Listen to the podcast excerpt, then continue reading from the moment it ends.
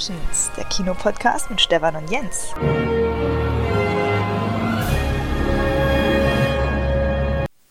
Jens. Stefan. Weißt du, warum ich das so summend gesagt habe, den Namen? Weil ich glaube, das spiegelt deine Laune wieder. Kann das sein? Du stehst ja ganz, ganz kurz vom Urlaub und schwebst wahrscheinlich schon so ein bisschen vor dieser Zeit. Ähm, erstmal herzlich willkommen, liebe Hörer, äh, bei Cinemotions, dem Podcast von Kinomenschen, die im Kino arbeiten für Kinofans.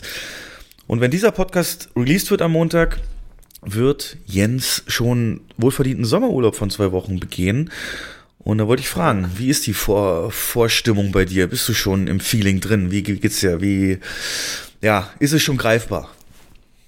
Ja, völlig greifbar. Wir freuen uns schon total, sind mitten in den Vorbereitungen. Das ist ein bisschen umfangreicher, wenn man halt Camping macht. Macht aber trotzdem Spaß. Und wir fahren dann Freitagnacht oder Samstag ganz früh los. Ihr und bleiben dann zwei Wochen.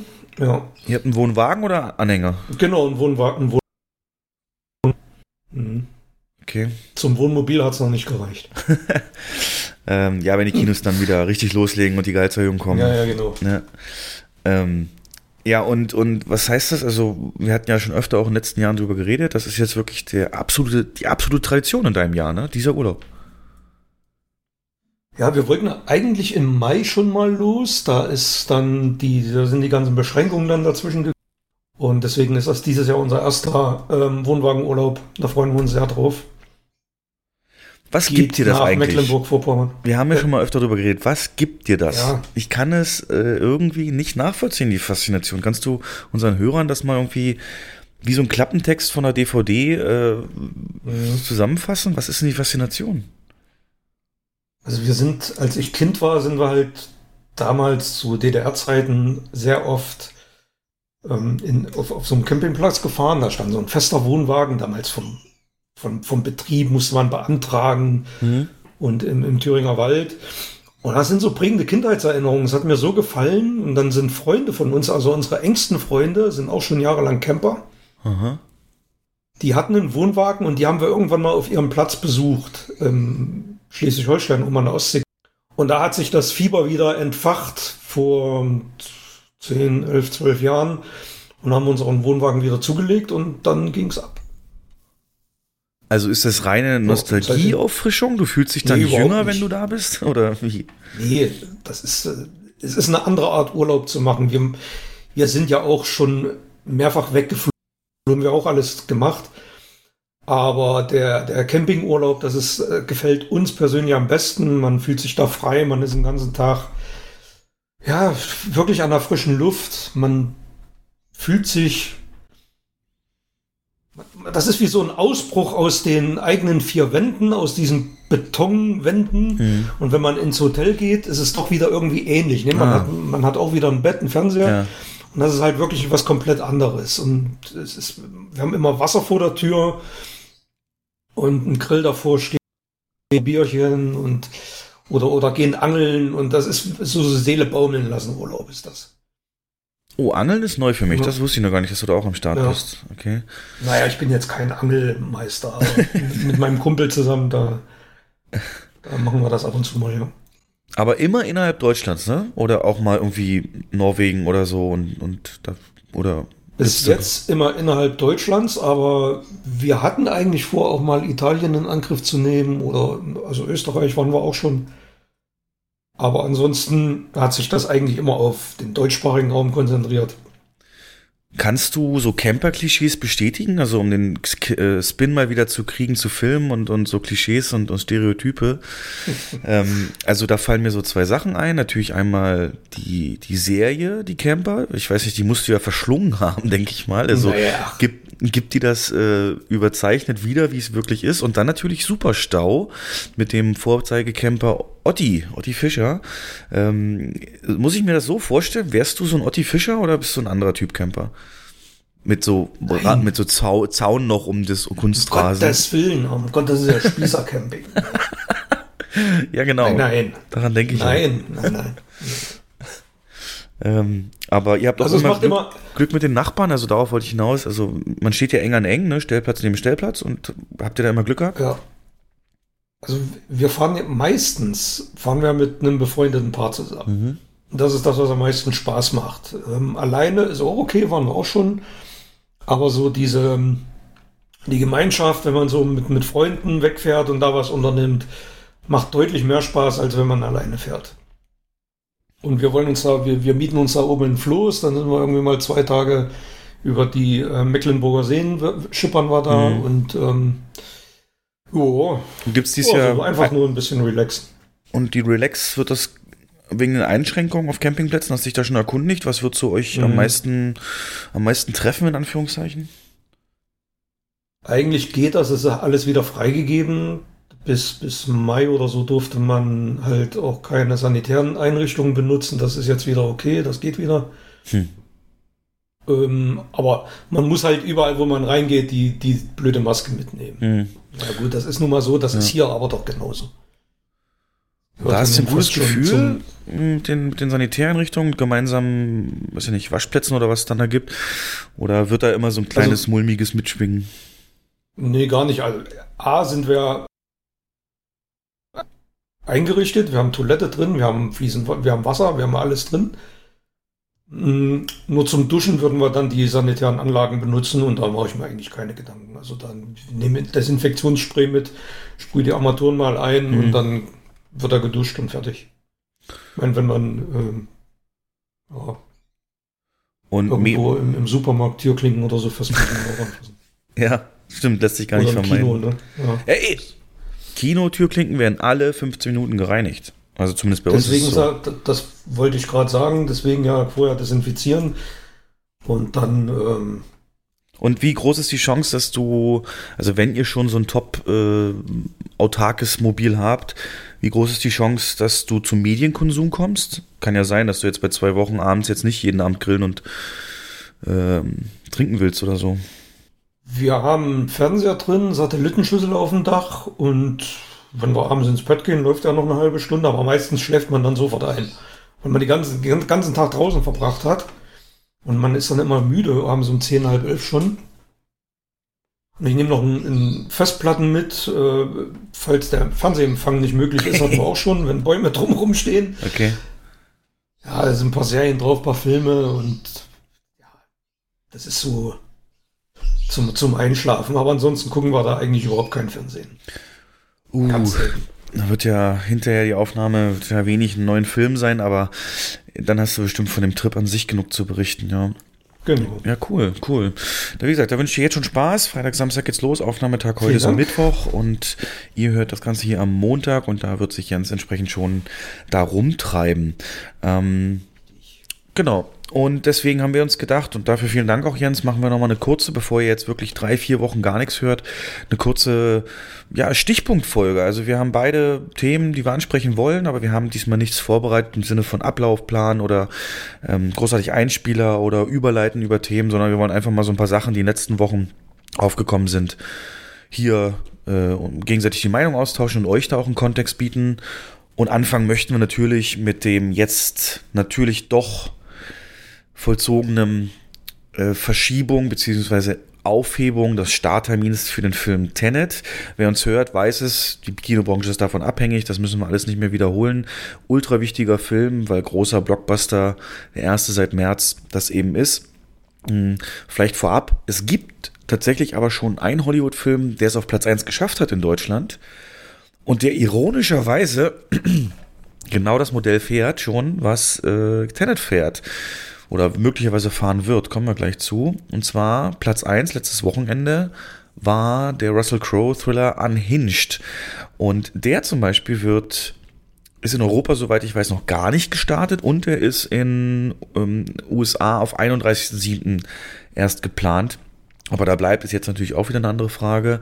Aber das ist Hollywood auf Platz 1 seit März gewesen tatsächlich schon. Also den, die Schlagzeile kriegt Tenet nicht. Ähm, und hier gab es ja eine ganz interessante Bedingung, warum Deutschland den schon zeigen durfte. Kannst du, du hast das glaube ich rausgefunden. Was mussten wir beim Filmplanung beachten? Irgendwas durften wir nicht wie sonst machen, ne? Also der Film darf in Deutschland nur in der Synchronfassung im Kino laufen, nicht im, im, im Original, so wie wir das sonst immer machen. Meistens zwei, drei Vorstellungen pro Woche bieten wir dann an. Das ist halt nicht möglich. Einfach der Hintergrund, ähm, man möchte vermeiden, dass der Film den Weg ins Netz findet im Originalton und dann in den USA natürlich ja, runtergeladen, gestreamt oder sonst was werden kann. Also die einschlägigen Portale werden sich dann ähm, aufgrund deutscher Raubkopien dran bedienen. Das wäre einfach der Fall und deswegen darf der nur in Synchronfassung laufen. Und die wird dann natürlich in solchen Ländern wie USA, England etc. völlig uninteressant. Ja. ja ähm, das ist die Bedingung. Ansonsten wäre der gar nicht bei uns gestartet. Und auf der Festplatte, wo der kam, war da die OV denn drauf oder da schon auch gar nicht? Ich meine, die waren nicht. Ich bin mir jetzt nicht sicher, mhm. weil ich habe ihn selbst nicht aufgespielt. Aber ich meine nicht. Weil wenn. Also und selbst wenn, ja. selbst wenn, wir bekommen gar keinen Freischaltcode und könnten die gar nicht abrufen. Stimmt, stimmt, ja. Selbst ja. wenn er drauf wäre, ja, könnten wir gar nicht zeigen. Selbst wenn er drauf wäre. Mhm. Ja. Und im Prinzip habe ich jetzt gelesen, dass es Tenet auch so machen will. Und zwar hatten wir im letzten Podcast schon mal angesprochen kurz, dass man unter den aktuellen Umständen natürlich nicht in den USA den zu dem Datum rausgeben kann. Mhm. Aber dass Warner Brothers haben gesagt so, ey Chris Nolan, du bist ein cooler Dude und du willst ja, dass deine Leute deinen Film sehen. Was hältst du davon? Wir würden den international rausbringen, also in verschiedenen Kontinenten, Regionen, äh, versetzt zeitlich und dann in den USA, wenn das da eben wieder möglich ist und eine Anzahl an Kinos aufhat, für die es für die es eben auch lohnt für uns. Und da hat er das wohl gesagt, nee, machen wir nicht, weil genau mit diesen Befürchtungen, weil wenn es erstmal raus ist, der Hype ist weg, Spoiler-Stories, äh, Stories, Spoiler und so. Ja, das ist der, der Hauptgrund, ja. Hm. Und entsprechend hat er gesagt, nee. Vier Tage später, das war wirklich auch kurz nach unserer Aufnahme, ähm, mhm. hat er, hat Warner Brothers jetzt gesagt, so, also der Termin ist erstmal, den ihr kennt, den 12. August, der ist aufgehoben, ohne neue Termine rauszubringen aber mit ein paar interessanten, ähm, paar interessanten Erwähnungen. Und zwar, sie haben gesagt, sie halten auf jeden Fall am Kino-Release fest. Sie haben auch schon gesagt, es wird auf jeden Fall ein Termin irgendwann in 2020, also ausgeschlossen, dass es nach 2021 geht, stand jetzt. Und ähm, dass sie sich nicht mehr an dieses ein Tag, ein Release-Modell halten werden, was ja in den letzten Jahren immer, immer, immer, immer größer geworden ist. Mhm. Und Jetzt frage ich mich, Jens, wenn ein ersten Bericht rauskam, der hieß, Nolan will das nicht. Jetzt aber dann Warner sagt, wir machen es aber jetzt doch so. Glaubst du, die haben sich so ein bisschen mit dem verkracht oder glaubst du, Nolan hat es einfach auch eingesehen, dass es bei den Zahlen, speziell Kalifornien aktuell, einfach keinen Sinn macht anders, wenn er den Film als einer der ersten wieder rausbringen will? Ich habe eine ganz andere Theorie. Oh. Ich glaube, Nolan und die Bosse bei Warner hören einfach unseren Podcast. Weil das war, das war unsere Idee.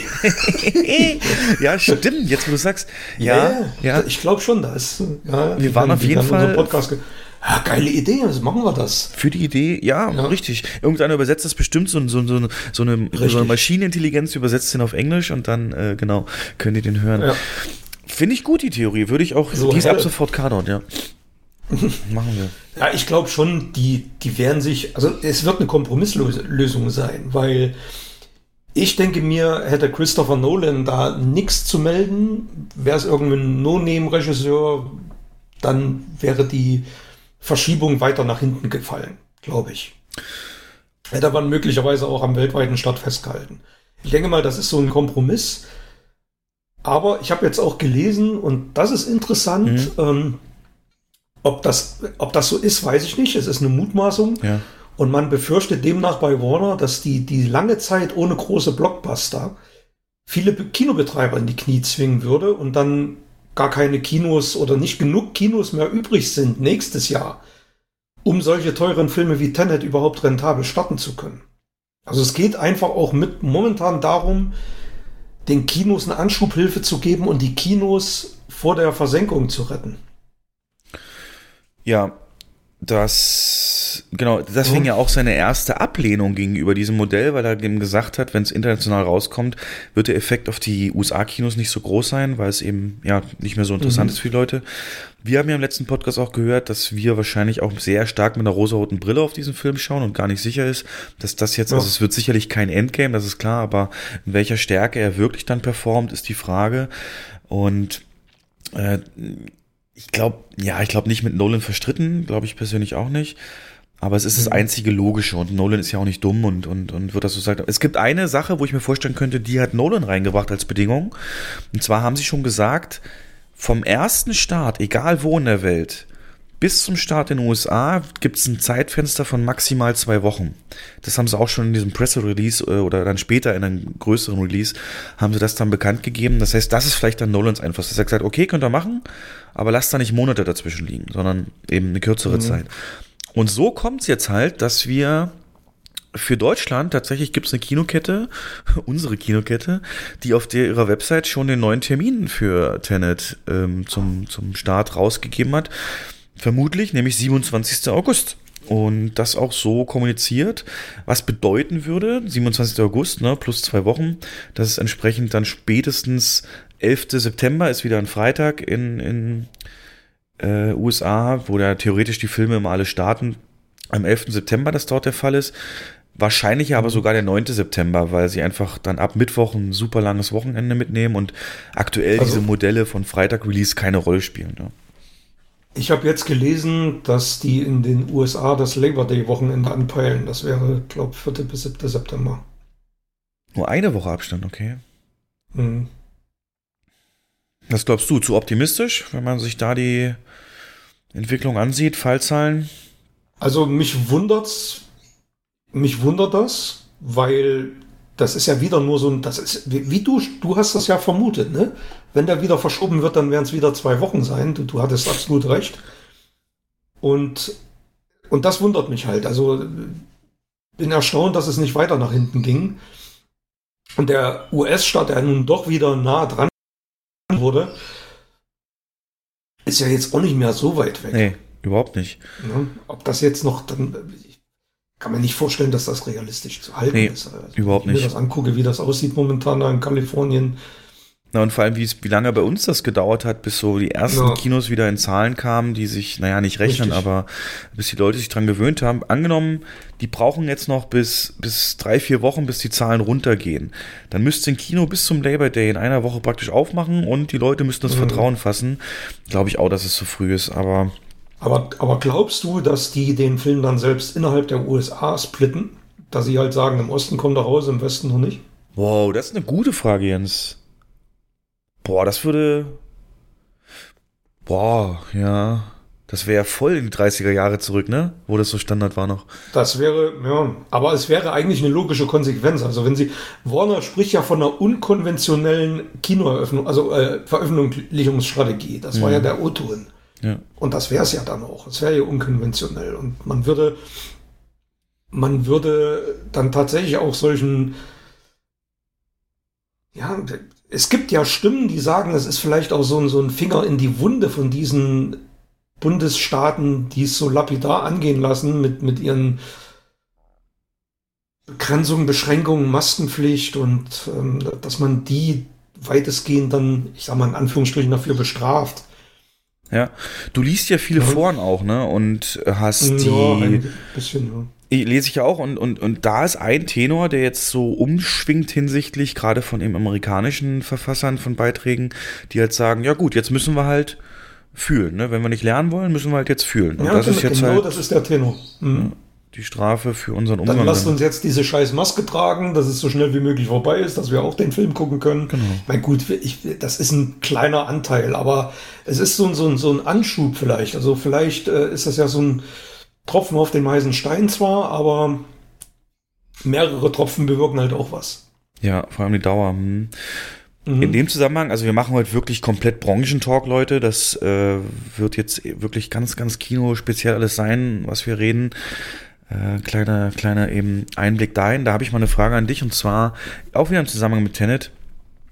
Du bist ja oft auch eben für unsere Filmplanung zuständig und, und bist da sehr versiert und hast Erfahrung, glaubst du weiterhin oder als nächste Konsequenz, glaubst du, Warner, der Verleih in dem Fall, hat einen größeren Hebel gegenüber Kinos, was die Spielzeiten angeht? Also werden die, wie werden die auftreten? Glaubst du, die werden sagen, ey, okay, wir haben uns jetzt hier Arsch und Bein aufgerissen, äh, um diesen Film in dieser Zeit rauszubringen und Europa sogar noch vor Nordamerika oder so?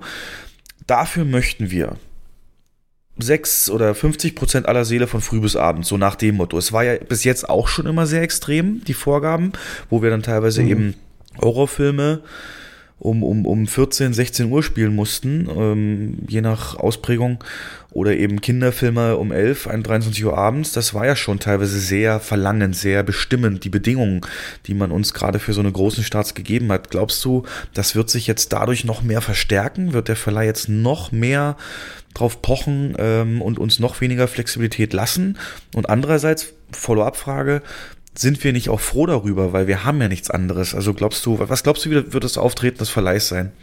Rein von deinem mhm. Erfahrung. Mischung aus beiden. Das wird mit Sicherheit werden die Vertragsverhandlungen, wenn der Film dann angemietet wird, sowas beinhalten, dass man 50 Prozent der Kapazität mit Tenet bespielen muss. Und wie du schon sagst, das wird jedem Kino in Deutschland nicht wehtun. Du kennst die Zahlen, die wir momentan mit anderen Filmen machen. Ja, kenne ich. Keine, äh, ja, es werden dann halt mal zwei, drei Wochen keine alten Sachen gezeigt, sondern Tenet und, und ein paar Kindersachen drumherum. Vielleicht noch ein bisschen unhinged und ähm, ja. Hm. Aber man, man sollte, du hast recht, Tenet ist jetzt, wäre der unter normalen Umständen gestartet, wäre es jetzt kein 3, 4, 5 Millionen Kracher geworden. Da sind wir uns ja einig. Aber Tenet ist schon eine andere Hausnummer als Unhinged. Schön formuliert. Das ja. muss man halt auch. Ja, genau. Deswegen wird, wird das den Kinos nicht wehtun, vor allem den Multiplexen, wenn der Deal bedeutet, den in vier oder fünf Sälen, sprich 50% Kapazität spielen zu müssen. Genau, sonst hätten wir Dann echt. ist das so. Im Normalfall hätten wir geschrien, äh, äh, Diktatur, ja. äh, ähm, Frechheit und, und jetzt äh, im Prinzip würden wir es auch dankend annehmen, weil natürlich sind die interessiert dran, das mhm. Geld wieder reinzuholen. Und da habe ich jetzt erst auch kurz einen Tag nach der Verschiebung einen Artikel gelesen. Weißt du eigentlich, wie krass es ist, dass ähm, weltweit haben erst 18 Prozent der Kinos wieder auf, ne? Und äh, Deutschland ist noch äh, einer, also das ist wirklich ein Tag nach dem Release, hat irgendeine größere englische Seite einen Artikel geschrieben, wie es um eben die Chance fürs Geld einspielen dieses Films aussieht.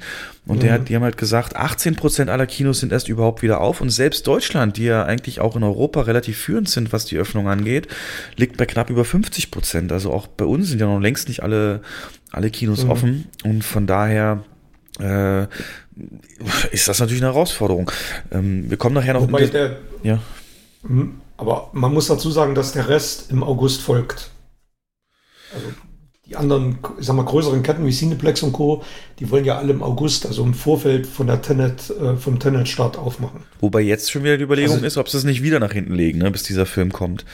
Ähm, mhm. naja, aber zu Tenet werden die Großen werden alle offen haben zu Tenet. Also dann wären wir bei, wenn wir die, die kleinen Tradi und äh, Arthouse-Filme, Arthouse-Kinos, sorry, die ähm, die das noch ein bisschen nach hinten verschieben, mal außen vor lässt, sind wir dann bestimmt bei 70, 80 Prozent. Das klingt gut. Ich meine, vor allem, weil China durchaus realist. Ja. Äh, hat jetzt am, am 20. hat China jetzt losgelegt und seine Kinos geöffnet. Auch mhm. nicht längst nicht alle, längst nicht. Und auch mit einem sehr, sehr geringen Einspiel. Das letzte Wochenende oder jetzt die letzten Tag Montag, der hat äh, 330.000 Einspiel gebracht, äh, rein mal so als Zahl. War aber auch mhm. eben nur ein Montag und äh, die fahren auch die Schiene als Programm und so weiter, ein bisschen Mix äh, aus lokalen Produktionen. Ähm, aber ja, die warten auf diesen Film, dann öffnen sie und dann sieht das schon besser aus. Und Warner, habe ich gehört, fährt eine ganz transparente Strategie. Ne? Also die sagen wirklich, die halten eng Kontakt mit Verleihern, mit, mit Filmverbänden und sagen auch, was sie im Hintergrund planen. Und man munkelt, dass heute Morgen, heute oder morgen äh, dann auch die internationalen Termine offiziell rauskommen mhm. und nicht nur auf Webseiten von deutschen Kinoketten, genau.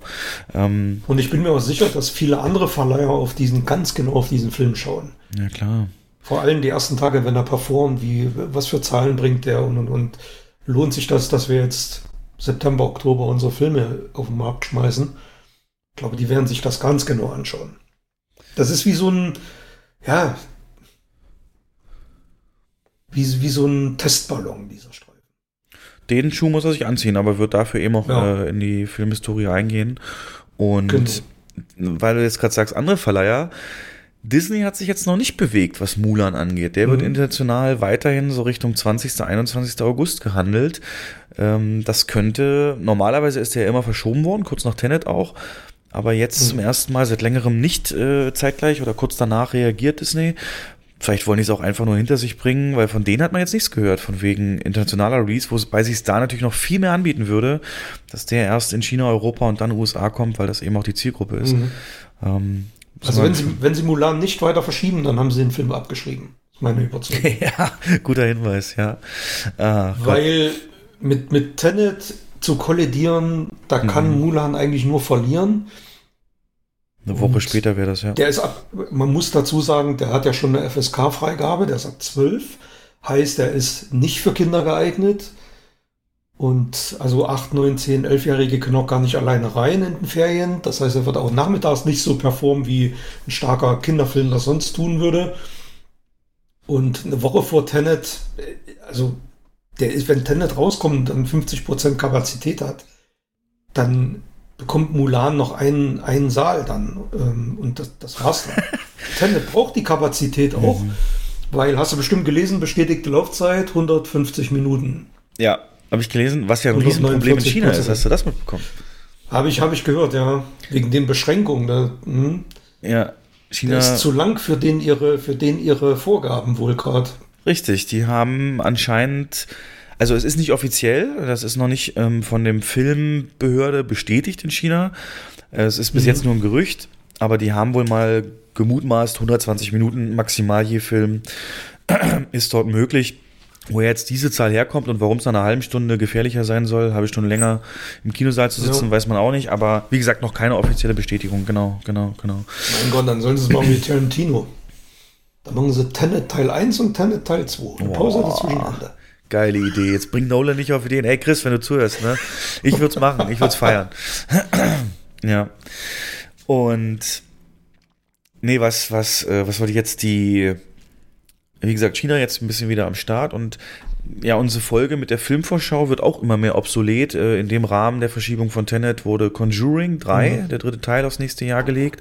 Und ein neues Gerücht ist, dass äh, New Mutants, der X-Men-Film, der seit fünf Jahren abgedreht ist und irgendwie nie in die Kinos kommt, mhm. ähm, dass der jetzt auf Disney Plus dann einfach kommt und auch den, den Slot verliert.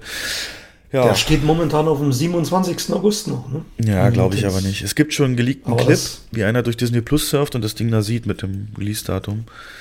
Das kann ich mir nicht vorstellen, weil das kein Disney Plus-Film ist. Stimmt, die haben ja so eine Regel, ne, wegen Altersfreigabe. Das ist doch ein, das New Mutants ist doch ein, so ein, geht, hat doch Horrorelemente. Also, die machen doch maximal FSK 12 oder 12er Filme. Ja.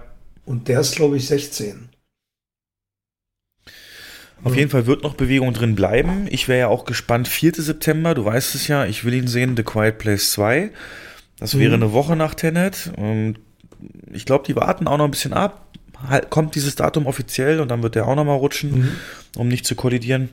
Und dann kommen wir natürlich auf dem langfristigen Aussicht zu einem neuen Gerücht, auch wieder was Verschiebung angeht, den Film äh, angeht, den du natürlich sehnlichst erwartest und der jetzt schon fünf verschiedene Release-Dates hatte, erstmals November 19 rauskommen sollte. Ähm, ja, James Bond, keine Zeit zu sterben. Ein Blog zu diesem Film oder ein James Bond Blog, der wohl auch ziemlich gute Einblicke hat. Ich habe gelesen, dass dieser Blog erstmals Billie Eilish als als Titelsong-Performerin ähm, geleakt hat. Also so ganz schlecht kann er nicht sein. Und mhm hat jetzt gemutmaßt, ohne jetzt eine Quelle, aber einfach nur die Fakten zusammengelegt und gesagt, eigentlich ist eine Verschiebung auf nächstes Jahr Sommer äh, in Diskussion bei, bei Universal, glaube ich. Und da wäre die Frage an dich. Ähm, also erstmal, ein Sommer-Bond-Start gab es meines Wissens noch nie. Und wenn er doch kommen sollte im Sommer als Bond-Fan, glaubst du, das ist eine Chance oder von vornherein zum Scheitern verurteilt? Erstmal, ob es das verschieben oder nicht, egal, aber so ein Sommer-Release für Bond. Was äh, passt das, also kann das aufgehen? Naja, was, was bedeutet Sommerrelease? Also der wäre jetzt. Es ist ja auch kein typischer Bond-Release. Sommer, ja, also April ist für mich nicht früh. Also ja, April, Also ich ja, sag mal äh, Juni, Juli, sagen wir so. Okay, das ist, das wäre eher ungewöhnlich für Bond genau. und würde.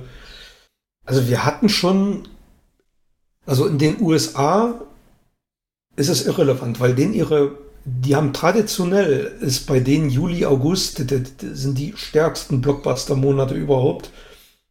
seit Jahrzehnten so bei denen, weil die Leute gerade im Sommer, wenn sie Urlaub haben, wenn sie Ferien haben, ins Kino, in die Kinos rennen.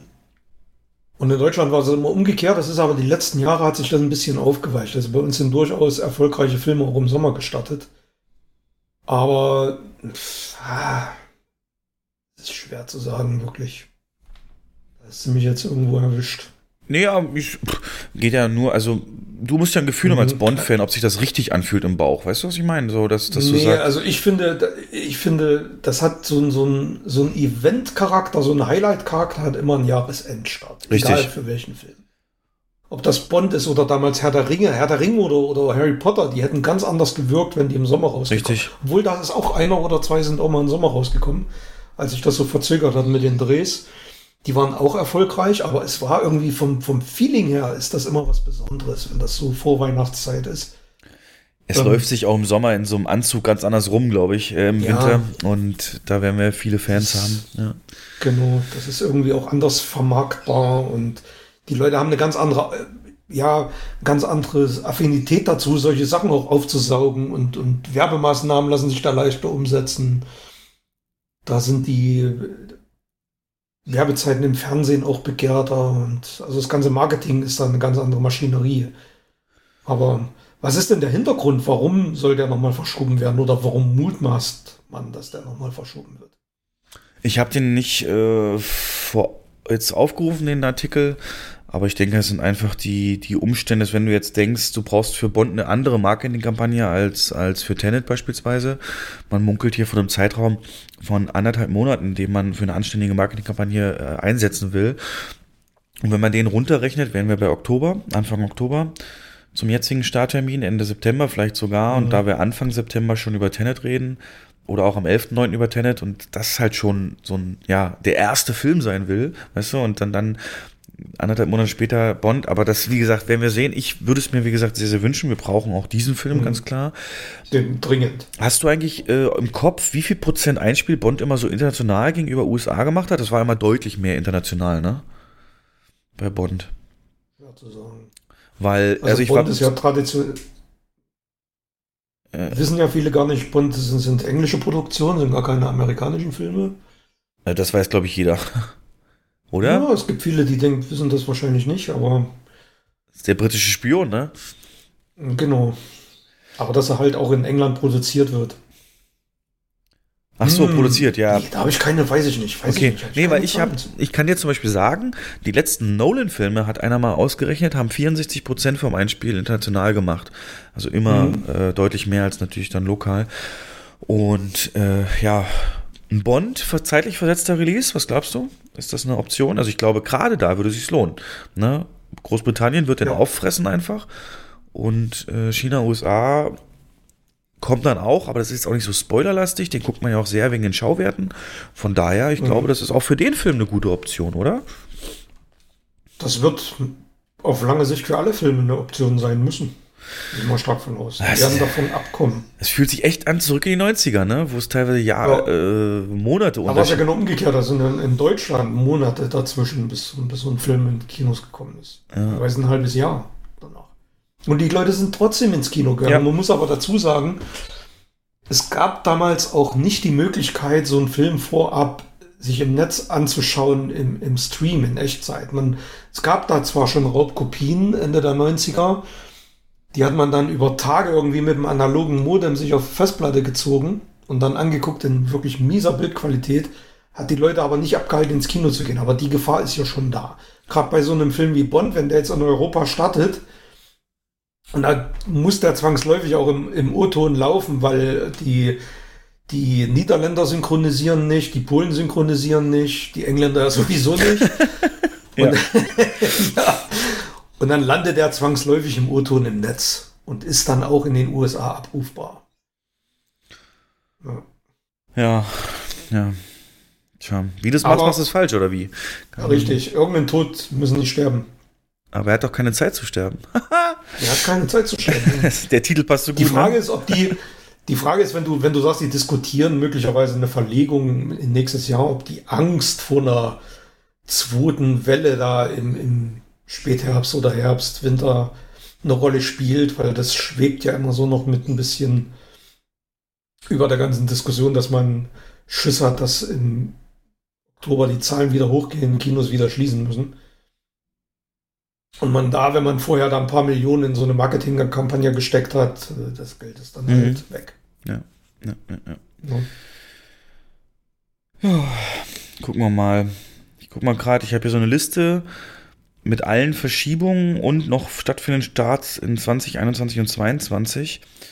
Und wenn man jetzt mal den Sommer reinschaut, wie der aktuell aussieht, selbst wenn es weltweit gleiche Releases gibt, nächstes Jahr, gucken wir mhm. mal ab, ab, ab Juni, dann kommt The Conjuring, Jurassic ja. World, Venom, Minions, Forever Purge, Space Jam, Uncharted, Tomorrow War, Jungle Cruise, Hotel Transylvanien, Suicide Squad, Hitman's Wife's Bodyguard und das alles nur von Juni bis äh, August.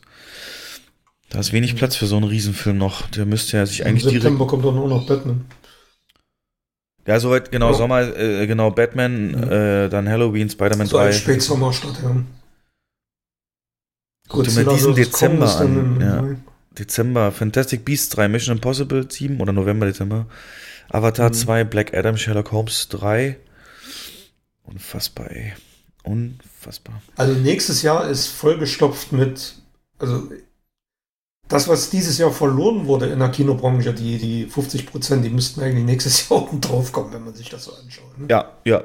Wenn das so kommt mit, mit Impfstoffen und so weiter und Aufhebung immer mehr, dann wird nächstes Jahr wird geschichtsträchtig, auf jeden Fall. Und vor allem, was alles wirklich ein Jahr lang verschoben wurde. Fast and Furious. Godzilla ja. vs. Kong über ein Jahr verschoben. Saw über ein Jahr verschoben. Mhm. Krass. Ghostbusters ein Jahr verschoben. Also es sind ja alles keine kleinen Titel. Ja, und für alle fast wurde auch schon Kampagne gemacht. Also die sind ja. fertig zum Releasen, die können raus. Und wir warten auch drauf. Ja. Was jetzt eben aber die Angst angeht, dass man eben nicht genug Geld einspielt, wollte ich dir nochmal verdeutlichen. Beim letzten, zum letzten Kinowochenende kam ein schöner Bericht aus und es gibt mittlerweile so einen, so einen Punkt, mit dem man sich vergleicht. Und zwar das schlechteste Wochenende im Kino in Deutschland in den letzten fünf Jahren. Das ist ab sofort die unterste Grenze, die man irgendwie als nächstes im Blick hat zu erreichen, als nächstes Ziel. Und jetzt hat man vom, vom letzten Wochenende äh, eben sich das mal angeguckt und hat gesagt, wir sind noch entfernt von diesem Wochenende, das Schwächste der letzten fünf Jahre, also wenn du jetzt das Vergangene nimmst und das Schwächste der fünf Jahre, mhm. fehlten uns trotzdem noch 22% Besucher und 35% Ticketumsatz, ne, weil natürlich auch jeder mit seinen Eintrittspreisen runtergeht. Also wirklich, wirklich Wahnsinn und Gesamtmarkt sind wir weiterhin bei minus 83 bis minus 86 Prozent zum normalen Box-Office letztes Jahr. Und jetzt habe ich auch sogar mal Zahlen gefunden. Durchschnittsumsatz pro offenem regulären Kino, also keine, keine Sonderform, das mhm. war am letzten Wochenende 2136 Euro. Ja, da macht ein Dönermann am Wochenende mehr. So, erstmal bös gesagt. Ähm, das ist so, ja. ja. ja. Anfang Juli waren wir da schon höher. Das ist halt das Krasse. 2313 Euro war es Anfang Juli. Und es ist Umsatz. Wir reden Richtig. vom Umsatz. Wir ja. reden, das, was übrig bleibt, sind davon 20 Prozent oder 30 Prozent hochgegriffen vom Kinoumsatz, vom Ticketumsatz. Genau. Und gerade, was, was das Schlimme da an diesen Zahlen ist, 2100 pro Kino oder vielleicht auch die Erklärung dafür, aber ähm, das letzte Wochenende haben 200 weitere Kinos in Deutschland genutzt, um die Öffnung durchzuführen. Und äh, somit haben wir in Deutschland jetzt 800 ähm, Standorte auf. Nicht Leinwände, Standorte. Ähm, mhm. Das ist schon wieder ein sehr hoher Wert, also wirklich gut. Und ähm, dann ist aber dieser 2136 pro Wochenende richtig schlimm. Der Höchstwert innerhalb von Corona äh, war 3006 Euro pro Haus. Also ähm, da sind wir jetzt nochmal weit von ja. entfernt geworden. Eigentlich war dieses Wochenende jetzt ein riesengroßer Rückschritt, mhm. weil es haben neue Kinos eröffnet und die Zahlen sind insgesamt runtergegangen. Es hätte eigentlich umgekehrt sein müssen. Ja. Ist teilweise auch dem guten Wetter geschuldet. Es war ja schönes Wetter in weiten Teilen Deutschlands, im Süden vor allem auch. Aber man hätte eigentlich, äh, also der Trend in anderen Ländern ist genau umgekehrt. Da geht Deutschland geht nach unten. Und ich kann ja Wir auch. Wir reden gleich drüber, warum, warum das so ist, ja. Oh, oh, kannst du, hast du da eine Theorie? Naja, wir haben ja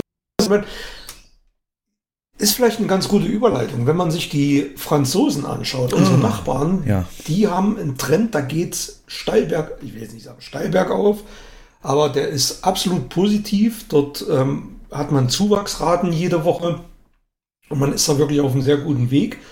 Und warum ist das so? Wenn man sich mal die, die, die Kinolandschaft in Frankreich und in Deutschland anguckt und vergleicht, dann kommen wir wieder zu dem Punkt, den wir schon seit zwei Jahren bemängeln, dass es in Frankreich viel stärkeren Fokus auf, Eigen, auf starke Eigenproduktionen gibt, die in Deutschland fahrlässig vernachlässigt werden. Das war ja schon immer unsere Überzeugung und das kommt jetzt, das ist jetzt so der, ja, das Messer im Rücken der Kinobranche, der deutschen Kinobranche. Hätten wir jetzt irgendwas in der Art eines Das Boot oder unendliche Geschichte, Ja, das Ja. würden wir, glaube ich, mehr erwarten als Tenet noch. stimme dir völlig zu, ja. Und Frankreich, gut, wenn man jetzt mal bös sagt, Frankreich ist ja eigentlich auch für diese seichten Komödien bekannt, die aber, na hier, so ziemlich beste Freunde so, so, so, so, eine Aussage noch mit drin haben. Aber grundsätzlich ist die Quantität natürlich höher, aber eben auch die Qualität und, und Production Value. Deutsch- Qualität ist viel, ja. Ja. Ich könnte mir auch vorstellen, dass der, der, wir haben ja jetzt momentan so einen französischen Film bei uns im Programm, der wird mit Sicherheit im eigenen Land deutlich besser performen. Ja, der Oder ist bei uns untergegangen, der, weil wir haben keine Werbung. Ja, so ein Elias Mbarek-Film wird in Frankreich überhaupt nicht funktionieren. Bei uns geht er durch die Decke. Das ist umgekehrt halt genauso. Aber die haben halt einen stärkeren Output und die haben auch, die, die, das ist nicht nur, nicht nur solche Sauf- und, und, und, ich sag mal, Fick-Komödien. Da geht's auch ein bisschen tiefer. Da ist auch viel Gesellschaftskritik mit bei, bei den ihren Filmen und teilweise sind die auch sehr aufwendig produziert. Da wird auch effektemäßig und für Kinder passiert auch viel, wenn, wenn man sich die Asterix-Filme anschaut der letzten Jahre, die sind sehr aufwendig produziert. Stimmt, Animationen. Das, da passiert einfach ein bisschen mehr, genau. Ja. Da sind die Deutsche, da sind wir natürlich keine Fachleute, aber die sind so ein bisschen in der Ecke gefahren und äh, ja. du, dass es anders geht, siehst du ja an Netflix, die, die, ja- die haben zum Beispiel mit Dark, Ja. äh, ist ja eine deutsche Produktion, auch anders Ja. können. Aber ich glaube, dieses ganze Fördermodell und Zuschussmodell, das ist da ganz große Ursache auch, dass man da bestimmte Faktoren einfach ähm, erfüllen muss, die mit so einer Art Film, diese seichten Komödien einfach am besten zu erfüllen sind. Aber Mhm, Das ist, Special Effects sind wir nicht, äh, äh, würde mir nichts einfallen, wo wir dafür sind oder eine Kompetenz im Land haben oder, oder auch Drehbuchautor könnte ich dir, glaube ich, nicht einen nennen, der irgendwie sich einen Namen gemacht hat. In den USA könnte man drei, vier nennen, vielleicht sogar aus England noch einen. Nolan zum Beispiel ist, glaube ich, sogar Engl- Engländer. Und äh, klar, wir haben Studios, wir haben Babelsberg, wir haben München, aber das ist ja immer alles auf dem Niveau hängen geblieben, wo sie sind. Und vielleicht gibt es da auch ein Erwachen, Erwachen der Filmproduktion. Erwachen der Macht. Ja, das ganze, ich glaube, diese ganze Filmförderung, diese ganze Kiste, das ist in Deutschland so, ah, ich will jetzt nicht sagen korrupt, aber da ist schon viel Lobby und, und, und ne, da braucht ein Film bloß irgendeinen besonderen Namen haben und irgendein Regisseur, der mal einen Oscar gewonnen hat, schon fließen da die Millionen hin, egal ob den Leute sehen wollen oder nicht. Das ist halt wirklich in Deutschland, finde ich, hm, da wird, da wird Geld in Filmprojekte Kasse potenziell nichts bringen. Und weil du gerade sagst, Effektefirmen, ich erinnere mich an, als damals von Bully Traumschiff Surprise ra rauskam ins Kino. Da habe ich mir den angeguckt und die Weltraumszenen, da dachte ich mir, ich habe hier irgendwie Island, ne? Stimmt. Äh, Industrial Light and Magic hat die gemacht. Die waren qualitativ so genial, die konnten mit Star Wars locker mithalten. Also wir können das. Wir haben die Technik, wir haben die Manpower, wir haben die Kompetenzen da. Aber sie werden überhaupt nicht abgerufen. Die Leute wandern wahrscheinlich alle zu Effektfirmen ähm, in, in Hollywood aus, die hier ein bisschen was können, weil da mehr Geld zu verdienen ist und weil man sich da auch einen anderen Namen machen kann. Es ist einfach, ja, totes Kapital hier. So Das, ja, genau, das ist wie, wie ein bisschen bei der Bundesliga, ne? Du hast dann Talente, die du hochziehst und dann gehen die nach England, Mhm. sonst wo. Dann gehen die weg. Ja. War ja damals bei Peterson, hatten wir kurz mal beim das Boot drüber geredet, auch so, als der dann seinen Namen hatte, hat Hollywood gerufen und dann war er da. Ich meine, er, ja. verständlich, aber Emmerich genauso. Weißt du, wenn es wenigstens sowas gäbe wie die BBC, die, die, äh, ich meine, haben wir ja öffentlich-rechtlichen, aber Serien, ich meine, du weißt ja selber, Dracula, Sherlock Holmes, die hatten ja teilweise Spielfilmlänge und ich bin mir sicher, gerade jetzt so ein starkes öffentlich-rechtliches System, das sowas produziert und das ins Kino bringt, die erste Folge meinetwegen, ähm, das wäre, das wäre halt ein Segen im Moment. Das, aber ja, da ist definitiv was verschlafen wollen. Eine andere Frage, Aber wie hast du so schön, ja, hm? wie hast du so schön gesagt? Du hast gesagt, zuerst hatten wir Bulli, dann hatten wir Elias Mbarek und Till Schweiger. Auf die drei hat sich doch in den letzten 10, 20 Jahren konzentriert. Und sonst drumherum ist nichts passiert, im Prinzip nur Komödien. Das wird jetzt abgestraft. das ich ja, ja, und ich meine, es gibt so zwei, drei Regisseure, die da auch eine andere Richtung gehen. Es gibt ja auch den deutschen Michael Bay, in Anführungszeichen, Christian Albert, glaube ich, der hier, ähm, na, das mit dem, mit dem, mit dem Bombe im Auto, steigt nicht aus, das muss ich da nochmal erwähnen. Das war ja mal ein Versuch, in eine andere Richtung zu gehen, aber du hast trotzdem, bei der Besprechung habe ich ja auch gesagt, diesen Muff so ein bisschen drin. Der war toll von Kamerafahrten und so weiter, aber irgendwie hast du dann doch wieder Wotan Milke Möhring, den du aber auch nur aus schon tausend Liebesschnulzen und sonst was kennst Ja. und das dann einfach auch nicht mehr abnimmst und ähm, ach, ich weiß nicht, ja. Es hat immer so ein, es hat immer so einen, so einen faden Klischee-Charakter teilweise. Und so ein, teilweise sind die Drehbücher auch Hanebüchen und das Ende ist dann verkorkst. Ah, ja. wir meckern immer leicht. Ne? Also ich, würde, ich würde gerne mal, Wo- dass wir beide. Deutsch, Deutsch, Ja. ja. Deutschland ist ja, ist ja stark, wenn man, also wenn man sich Kinderfilme anschaut, dann ist ja, da kann man sagen, da ist durchaus was passiert in den letzten Jahren. Wenn man sich ähm, Jim Knopf zum Beispiel, eine Riesenproduktion, die super erfolgreich lief, die auch sehr aufwendig produziert wurde. Das funktioniert. Aber mal so was für Erwachsene, mal so, so ein Action-Ding oder Horror. ja, ein Thriller und Ja. das. Es gibt so viel Potenzial. Ich meine, wenn ich mal damals Lola Rent, das war mal was Frisches, was Mhm. Neues. Oder was fällt mir da jetzt so? Fällt, mir fällt nicht viel mehr ein dann. Rentner, traurig. Ja. Ja. Oder Bully mit seinem Ballon, solche Sachen. Aber auch, ja, dieses Geschichtsdinger sind, glaube ich, aber die Deutschen auch müde.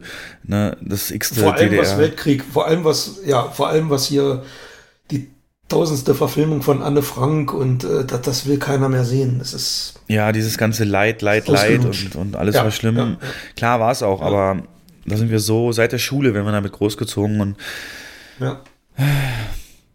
ja, ich würde ja gerne mal einen Aufruf jetzt machen, ob wir es schaffen, vielleicht bis Ende des Jahres zum Jahresend-Podcast ein Drehbuch, ähm, das in Deutschland spielt zu machen, einfach nur als einzige Bedingung, egal welche Genre. Ähm, und dann mal äh, hier uns gegenseitig vorstellen, wo wir sagen, ey, das würde doch klappen.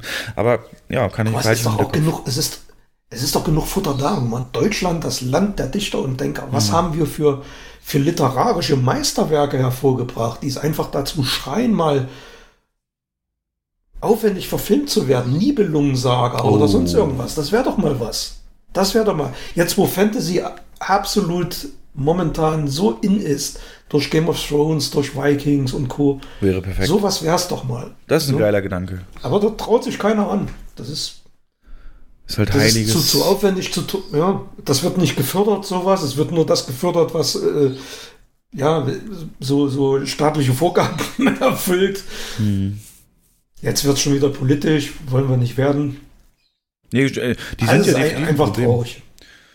Ja, Boah, da müsste man eine Umfrage starten. Ne? Welches deutsche Werk wäre am besten für eine Verfilmung geeignet? Nibelungenlied, klar, mega. Könnte man, so ich stelle mir jetzt so Troja-Style, stelle ich mir das vor. Ähm, na klar. Und da gibt's ja dann noch viel, viel mehr. Und ja, selbst, viel selbst mehr, hier. Mephisto hier, äh, Goethe, Faust könnte ich mir vorstellen. Das wäre so äh, im Auftrag des Teufels mäßig könnte man das machen. Ja, warum nicht? Boah, geile Idee. Also wenn, wenn wir wirklich gehört werden, dann guck mal in ein, zwei Jahren, wenn da irgendwie Produktionen dahingehend starten, das, das wäre richtig stark. Ja, doch, denke ich auch, ja. Oder was hältst du? Oh, jetzt kommt, jetzt, jetzt geht gerade mein Ge- Gehirn rotiert gerade. Jetzt äh, kommt's. Metropolis Remake. Ja. ja Anständig gemacht, mit viel Liebe, ein bisschen abgedatet und nicht nur reines Effektfeuerwerk, sondern das hat ja auch wirklich eine Botschaft. Ja, Nosferatu vielleicht, Vampirfilme, ja. Ja. Hui, hui, hui.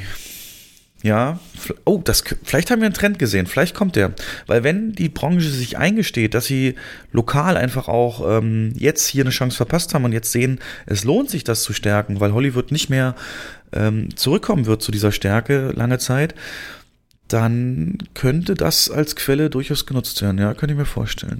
Gerade was technische Innovation angeht, weil wir reden jetzt hier klar von einer schlimmen Zeit, aber gerade was Innovation angeht und, und Regisseure und, und Technikfirmen, war Deutschland führend in den 30er und 40er Jahren. Mhm. Wenn man sich solche Filme wie Münchhausen anschaut, mhm. das war die Special Effects, die überzeugen heute noch. Mhm. Oder Metropolis zum Beispiel in den 20er Jahren, was damals dann äh, was da gemacht wurde, das ist schon beeindruckend gewesen. Gebe ich dir völlig recht. Schreit nach Remakes. Gefahr ist halt da, dass es dann so ein CGI-lastiges, einfach nur Effekt konzentriertes Ding wird, aber dafür brauchen wir dann halt die guten ja. Drehbuchschreiber und ja, Richtig. ich äh, wollte, wir wollten das nochmal hier so Produzenten, da ist ja mit, wir hatten äh, der deutsche Jerry Bruckheimer, zu wem hat man das immer gesagt? Der auch das Cinedom in Köln mitbetrieben hat, Mann, wie hieß er denn? Eichinger. Ähm, dass der, hm. das war ja so, der ja, hat ja schon mal. der ist ja nicht mehr am Leben. Ja, ne? genau, aber der hat, hat da schon eine Linie durchgezogen. Und so gibt es halt eigentlich nur noch diese Wiedemann und Berg, von denen ich letztes Mal erzählt habe, als wirklich Marktführer. Mhm. Und die haben sich halt stark festgelegt auf eine Art. und wir reden, wir reden auch, äh, wir müssen ja mal ein bisschen über den Tellerrand gucken. Wir reden immer vom Europa, vom gemeinsamen Europa. Ich sehe aber im Kino keine europäischen Koproduktionen mehr. Die laufen nur im Fernsehen.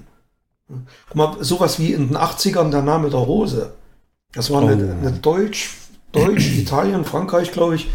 Warum gibt es denn, dass man sich das Risiko teilt und den Film dann entsprechend vermarktet, mit internationalen Stars be besetzt? Also Potenzial ist ja da. Und ich denke mal, auch die Leute hätten da Bock drauf, auf solche europäischen und deutschen Produktionen. Ja, oder zumindest irgendein, ja, vom thematisch was, was wirklich europäisch, so das fünfte Element, ne, und, und dann, das, das ist ja mhm. theoretisch auch Frankreich, und dann. Ist so, ja rausbringen in, in Europa, wo es einen Erfolg hat. Aber eins haben wir noch vergessen hier in dem Aspekt zu nennen, dass jetzt Frankreich beispielsweise mehr Erfolg hat. Ist dir eigentlich bewusst, dass unsere oder viele unsere Nachbarländer ähm, keinerlei Social Distancing Vorgaben innerhalb des Saals haben? Ähm, also ich habe jetzt hier mal rausgesucht einen Artikel. Grob macht, machen wir ungefähr 10% der Besucher, die Frankreich jetzt schon hat. Also Frankreich macht ungefähr immer zehnmal mehr ähm, Besucher am Wochenende als, als Deutschland. Und Länder wie Frankreich, aber auch Österreich, Schweiz, Italien oder auch, äh, wenn es dann kommt, äh, UK, haben im Saal selbst keine äh, Distancing-Regeln mehr und wir müssen hier halt im Saal diese anderthalb Meter noch, noch durchsetzen. Ähm, und es scheint ihnen ja nicht zu schaden. Also die ganzen Foren-Kommentare und Stimmung, die wir aufgefangen haben hinsichtlich, mhm. ich hole mir doch nicht den Tod für einen Film und wenn da einer neben mir sitzt, ähm, kann das, ähm, also lockert das in den Köpfen der Gäste vielleicht auch so, ey, ich es ist wieder frei und, und, und dann, dann, dann bin ich mir sicher, achten die auch auf, auf, auf Frischluftzufuhr und so und dass da nichts passiert? Oder glaubst du, dass es eher, eher weniger. Also wie gesagt, wir können ja selbst, wenn wir wollten, höchstens 33 Prozent der ursprünglichen Sitzplätze verkaufen. Ich habe das mal runtergerechnet. Also am Tag pro Show können wir um die 306 Plätze verkaufen, was dann eben maximal Tag von 1100 Gästen ermöglicht. Das sind zwar immer noch Zahlen, die weit weg sind, aber glaubst du, das spielt eine Rolle, dass wir sowas noch beachten müssen? Oder glaubst du eher, das ist in unserem Fall sogar von Vorteil, weil weil wir waren ja selber schon im Kino jetzt seitdem, weil das einfach ein unglaubliches mhm. äh, Sicherheitsgefühl tatsächlich ist, äh, rechts, links, vor, hinter einem niemand zu haben. Ja, was glaubst du, ist das ähm, kontraproduktiv, was wir machen und die anderen Länder machen es richtig oder ja, hast du Zahlen zufällig aus Nordrhein-Westfalen? Weil die haben das doch auch aufgehoben, bin ich, mein, bin ich der Meinung, richtig? Die haben doch aufgehoben. Ich glaube, ich glaube noch nicht, aber ah, ich glaube, steht's. Sachsen Die, wollte doch aufheben. Nordrhein-Westfalen hat äh, erfordert keine Distancing-Maßnahmen mehr in Seelen, in Vorführräumen, die bis zu 100 Sitze haben und alle Säle über mhm. 100 Sitze müssen weiter die 1,50 einhalten. Ja, so ist das. Tja. Was macht das für einen Sinn? Also in einem kleinen Raum dürfen die Leute eng beieinander sitzen, im großen nicht. Stimmt. Das, total ist sinnlos, ne? Das ist doch totaler Kack. Also, Ach, stimmt. oh ja, hast recht. Mann, ja. Oh. Das ist doch Bullshit. Ja. Ja, es ist eine interessante Frage. Ähm, momentan ist es ja so, selbst wenn wir keinen Abstand halten müssten im Saal, hätten wir ja trotzdem, wir haben ja jetzt schon die Kapazität, die wir jetzt haben, nicht ausgelastet. Die Frage ist, hätte das, hätte der, hätte der Saal einen psychologischen Effekt auf die Kinobesucher? Das ist also die Frage, die du stellst. Um dann und den Kinobesuch anzukurbeln und sagen, ah, es wird suggeriert, äh, Kino ist sicher. Na, dieses Das ist- Gemeinschaftsgefühl auch wieder stärken, diese Ja. größeren Gruppen erlauben. Es hat sich ja mittlerweile rumgesprochen, dass wir nicht mehr Gruppen größer als vier oder so zusammensitzen lassen können, Ja, was genau. durchaus auch ein Faktor sein kann, weswegen halt größere Gruppen nicht kommen.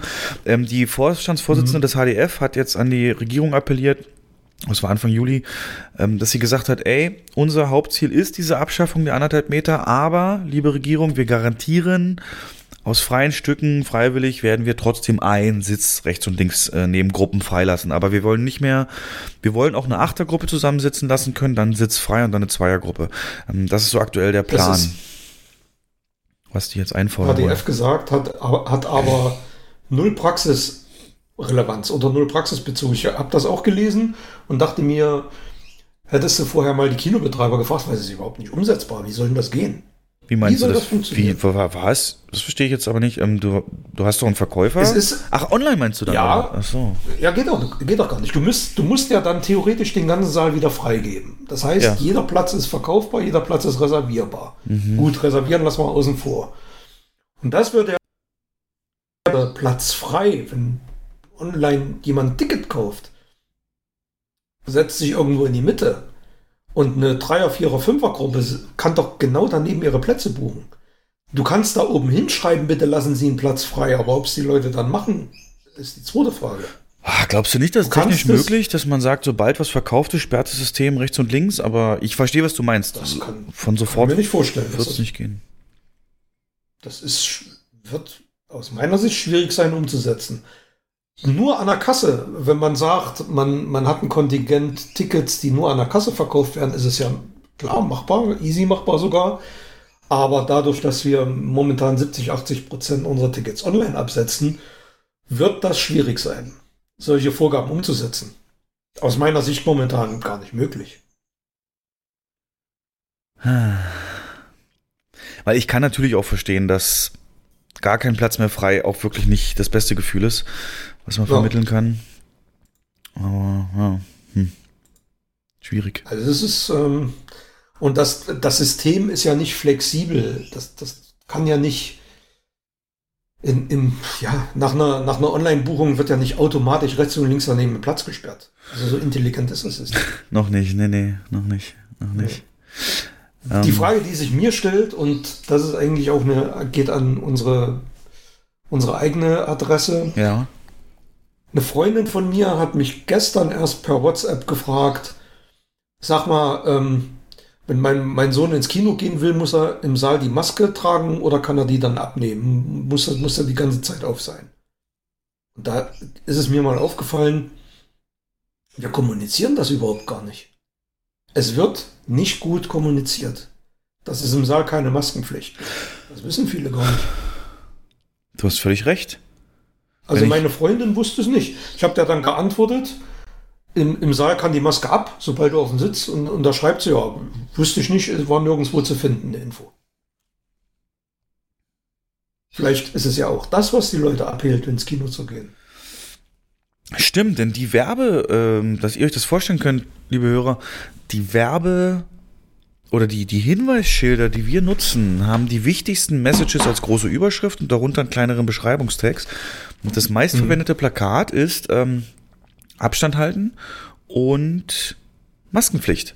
Ich glaube, das steht sogar oben bei dem einen. Da steht Maskenpflicht und runter steht, hey, müsst ihr immer beim einen Auslass und so haben und Essenskauf, aber Ja. im Saal bei Einnehmen des Platzes könnt ihr das abnehmen. Aber im Vorbeigehen siehst du nur Maskenpflicht. Ja, Die Leute lesen ja nur Überschriften. Ja. Also das merkst du ja selber bei dir, wenn du in irgendeinen Supermarkt gehst und da hängt ein Plakat mit, mit, mit einer großen Überschrift und unten Sternchen. Hm. äh, 20 Zeilen kleingedruckt ist, das liest doch kein Mensch durch. Ja. Und online, wenn ich mir ein Ticket online kaufe, wird das auch nicht gelesen. Kann ich mir nicht vorstellen, dass jeder das liest. Nee. Oder einfach, wenn man nur guckt, was läuft im Kino. Es wird vielleicht nicht genug kommuniziert. Na, du hast mich ja eben selber entführt. Weißt du es noch, wo du mich fragtest, was genau hat denn dieser James Bond-Blog geschrieben? Wie kommt ihr denn auf Sommer? Na, das war so ein Mhm. typischer Fall, wo ich halt die Überschrift hatte und, und äh, kurz überflogen, aber nicht das Details mir behalten habe. Ja, hast völlig recht. So, so funktionieren wir. Oh, da könnten wir aber Leute je länger uns ins das. Kino und, ja. Ja, und, und lesen, lesen die Kundenstopp. Es wird gelesen. Und wahrscheinlich raffen sie dann erst, ach Mensch, im Saal kann ich die ja abnehmen. Viele werden das gar nicht wissen, dass es absolut easy ist, momentan ins Kino zu gehen und es gibt keinen Maskenzwang am Platz.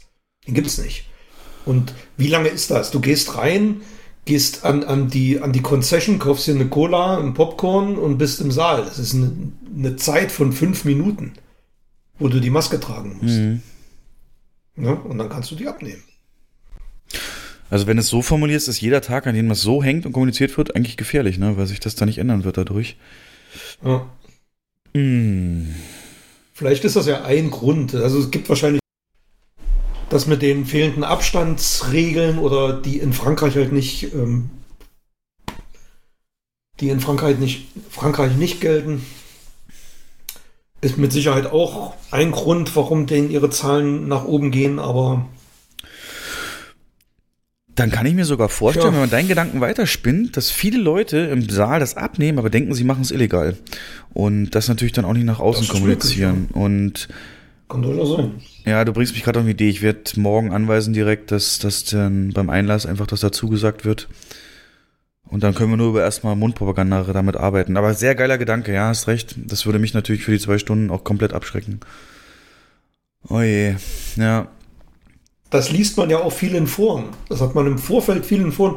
Ich trage doch nicht irgendwie, ich setze mich doch nicht in, oder als es hieß, wir zeigen nochmal Herr der Ringe. Ja, ich, ich setze mich doch nicht vier Stunden mit Maske ins Kino. Haben ganz viele Leute geschrieben. Die wissen es nicht. Jo, habe ich notiert, gebe ich da auch nach oben weiter. Guter Hinweis. Ja, perfekt. Ja, Kommunikation ist so ein, ist so ein Ding. Mm, Wenn man über den Tellerrand schaut, nach, noch weiter ins Ausland, da gibt es dann beispielsweise äh, den ersten Millionenstart wieder, ähm, der wirklich mit einer Million einspielt, dollarmäßig, 13 Millionen um genau zu sein, geklappt hat und sogar davon eine Million nur IMAX-Kinos. Der erste eine Million Wochenende für IMAX seit, äh, seit Beginn der Pandemie. Und zwar ist das in Südkorea geschehen, der Nachfolger von Train to Busan äh, namens Peninsula. Da hast du, glaube ich, auch einen Trailer schon mal gesehen. Klassischer Zombie-Flick, Zombie-Slasher-Horror. Hat nicht bei weitem nicht so gute Kriti- Kritiken wie Train to Busan bekommen, aber äh, er äh, hat es geschafft, ähm, bei auch einer sehr geringen äh, eröffneten Anzahl von Kinos, die es gibt in Südkorea, ich glaube 64, oder so um die 100 maximal, äh, hat der es geschafft, äh, über das Wochenende eben so eine derartig hohe Einspiel zu erzielen. Und da sind wir wieder bei all den Themen, die wir gerade besprochen haben. Ne? Wie ist Korea mit der Krise umgegangen? Äh, Kommunikation, Sichtbarkeit, äh, technische Mittel eingesetzt und aber auch lokale Produktion. Ne? Südkorea schickt sich ja an, wirklich etab also so etabliert wie noch nie zu sein, was Filmproduktion angeht. Siehe zuletzt eben äh, ähm, Parasite. Und ja, da kommen all die Faktoren zusammen, von denen wir gerade gesprochen haben. Genau. Und das ist, ja, warum nicht ein Zombie-Film aus Deutschland? Ja, ich meine, was spricht erstmal grundsätzlich dagegen? Ähm, äh, würde aber wahrscheinlich komplett auf Komödie hier bei uns getrimmt werden, dass dann Walter aus dem Reihenhaus-Block ne, irgendwie was macht und was dann lustig sein soll. Und nee, das kann ich mir, will ich, will ich gar nicht sehen. Ja, Bald aus dem Rheinhausblock. ja. Und dann so typisch saarländischer Akzent oder so. Und ach nee, brauchen wir alles nicht, brauchen wir nicht, brauchen wir nicht. Ich habe jetzt Bilder, ich habe jetzt Bilder im Kopf, ich sag's nicht. nee, lieber Nee, nicht. das wäre, nee, nee, nee, dann kriegen wir einen Shitstorm. Ich kann dir ja mal zum Vergleich sagen, Unhinged hatten wir eben gesagt, wie der es auf Platz 1 geschafft hat. Und zwar hat er das, hat er mit äh, 384, äh, in 384 Locations ist er gespielt und hat äh, 6000 Tickets verkauft. Das sind die Zahlen, mit denen wir uns hier rumschlagen. Also einfach im Vergleich. Ne? Da kommt dann ein Spiel, ja, mal, mal fünf ungefähr. Und dann, dann sind wir da schon wieder am oberen Ende der, der Grenze. Also, ja. Die Hoffnung ist 6000 natürlich. Tickets Ja, 6000 Tickets in jeder Location, meinst du jetzt, oder? Nee, nee, gesamt. Also pro Kino dann. Aber wie kommt er dann auf eine Million? Hat er die Million geschafft? Nee. Hast du doch gesagt, nee, nee, oder? Nein, nein, der ist weit weg von der Million. Also der hat so 200.000 Ach so. vielleicht eingespielt. Ah, ich habe dann habe ich das jetzt falsch verstanden. Ja, nee, also das sind halt nur Unterschiede zu Südkorea, wollte ich damit klar machen, wo es eben in Südkorea Mhm. so entsprechend nach vorne Ach geht. ja, ah, Mit 13 Millionen Peninsula, genau. Und dann haben wir eben auf Platz 1 den Unhinged. ja, ja, du bist jetzt, du, du meinst die deutschen, die, die deutschen Zahlen jetzt. Ich war schon noch bei Korea. Nee, der ist, der ist in Korea, glaube ich, nicht, nicht gestartet. Ja, das, genau. da habe ich, ich habe gestern, ich habe gestern bei der Sneak die äh, Zahlen rausgesucht vom Wochenende ja. und habe echt einen Schreck bekommen. Da, sind, da ist auf Platz 1, wie du schon sagst, ein Film mit 6000 Besuchern. Der wäre auf, auf 30, 40, 50 im Ranking. Unter normalen Umständen, das ist schon heftig, ey. Mann. Das ist unglaublich. Tja. Ich gucke nochmal gerade, ob ich die ganz korrekten Zahlen. Wobei du musst übrigens aufpassen, wenn du die, die, die Meldung der Besucherzahlen ist nicht mehr vollständig. Also wir haben ja bei uns im Internet immer so eine Datei, wo wir bereits Montagmorgen die ersten Zahlen haben vom Wochenende. Da ist es ähm, zuletzt so gewesen, dass, dass die äh, Samstags- und Sonntagszahlen noch nicht drin waren. Da müssen wir aufpassen, dass wir dann vielleicht doch äh, andere Websites eben nutzen. Da war auch Unhinged nicht auf Top 1, sondern auf Top 2. Oh, ich muss mich korrigieren. Ich habe jetzt die Zahlen vom Komplettwochenende.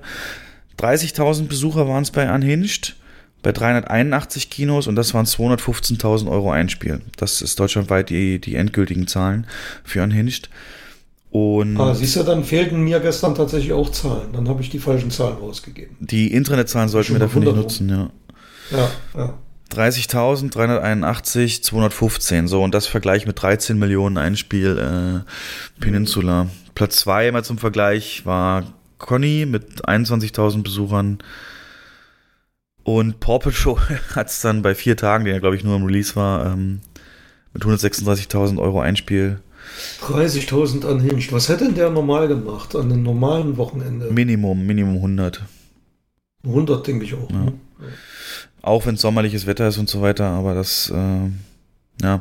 Und dann kommt mal, was so ein bisschen unser Argument mit den deutschen Filmen, ne, dann kommt mal ein deutscher Film, der jetzt kein so Klischee-Genre bedient, sondern Jugendtanzfilm, ist ja auch gestartet, oder beziehungsweise, glaube ich, letzte Woche Into the Beat, Dein Herz tanzt, deutscher Tanzfilm. Mhm. Der hat es jetzt letztes Wochenende nur noch, ähm, oder ja doch, war sein Neustart auf Platz 8 geschafft. Mit 10.000 Besuchern in 339 Kinos. Das Keine- wundert mich wirklich. Da hätte ich mir deutlich mehr davon versprochen von dem Film. Ich habe halt mal mit den Mitarbeitern gesprochen und die sagten halt, äh, wenn du einen Trailer siehst, kennst du halt den ganzen Film und der überrascht dich dann nicht mehr. Und dann ist die Wahl, ob du ihn dir dann da anguckst, äh, im Kino in den Umständen doch Mhm. anders als bei einem Tenet, wo du nur gar nicht weißt, worum es geht. Ja. Es ist auch, es ist auch ein, ein Film, es ist auch eine Story, die man schon 5000 Mal in den letzten Jahren gesehen hat. Step Up, Teil 1, 2, 3, 4, 5. Und das ist alles das Gleiche. Ne? ja, das ist von der Thematik ja gar nicht anders zu Mädchen, machen. ba- Ja. ne, Dirty Dancing. Ballettausbildung, ja. Alles das Gleiche. Wie war denn gestern die Stimmung in der Naja. Sneak? Kannst ja mal, ähm, haben dir, gab es da noch irgendwelche Reaktionen auf das Video von letzter Woche oder gab es da irgendwie, ähm, hast du weiter die Tränendrüse gedrückt, dass sie bitte weiter erzählen sollen, dass sie sich sicher fühlen? Wie hast du denn das aufgezogen? Also ich habe mein Opener war ein bisschen anzüglich, aber egal. Das erwartet man von dir, ja. Es war, es war keine übliche Sneak-Stimmung. Man muss dazu sagen, es waren nur knapp über 20 Leute drin. Mhm, mhm. Es gab verhaltenen Applaus am Ende. Es war, es war lustig. Ich hab auch, ja, aber es war, es ist nicht dasselbe, wie wenn da 100 Leute drin sitzen. Ganz andere Dynamik. Ja, ja, ja, ja, ja. Da würde zum Mhm. Beispiel die Re Abschaffung der 1,50 Meter äh, schon wieder Mhm. helfen, ne? So theoretisch, ja.